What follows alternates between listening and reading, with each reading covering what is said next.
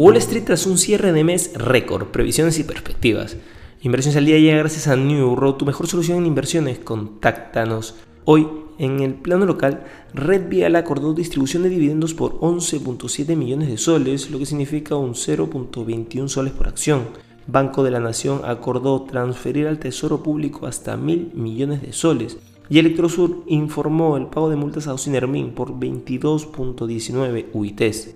En los mercados internacionales, los futuros de las acciones de Estados Unidos apuntan a una apertura a la baja este viernes, después de que las acciones cerraran su mejor mes en Wall Street desde 2022. En la última jornada de noviembre, el índice Dow Jones de Industriales de 30 valores subió un 1,5%, su cierre más alto desde enero del año pasado. El índice S&P 500 de referencia avanzó un 0,4%, mientras que el índice Nasdaq Composite de tecnológicas bajó un 0,2%. Tanto el Dow como el S&P 500 van camino de registrar una semana al alza, aunque el Nasdaq va camino de encadenar cuatro semanas consecutivas en positivo.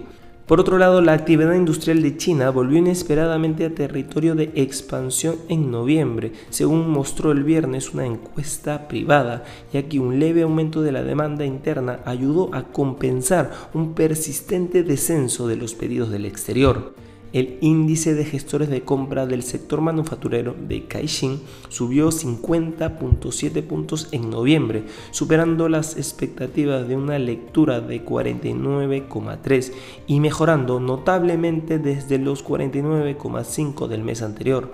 Una lectura por encima de 50 indica expansión, con lo que la encuesta Caixin vuelve ahora al crecimiento tras una inesperada contracción en octubre. Y no queremos irnos sin mencionar que Grupo Sura y Grupo Bolívar han anunciado la firma de un contrato de compraventa de acciones, a través del cual Grupo Sura se compromete a adquirir 254.000 acciones ordinarias de Sura Asset Management que actualmente pertenecen a Grupo Bolívar. Estas acciones representan el 9,54% de Sura Asset Management. En virtud de este contrato, Grupo Bolívar enajenará 191.000 acciones ordinarias y Compañía de Seguros Bolívar SA enajenará 63.000 acciones ordinarias de Sura Asset Management.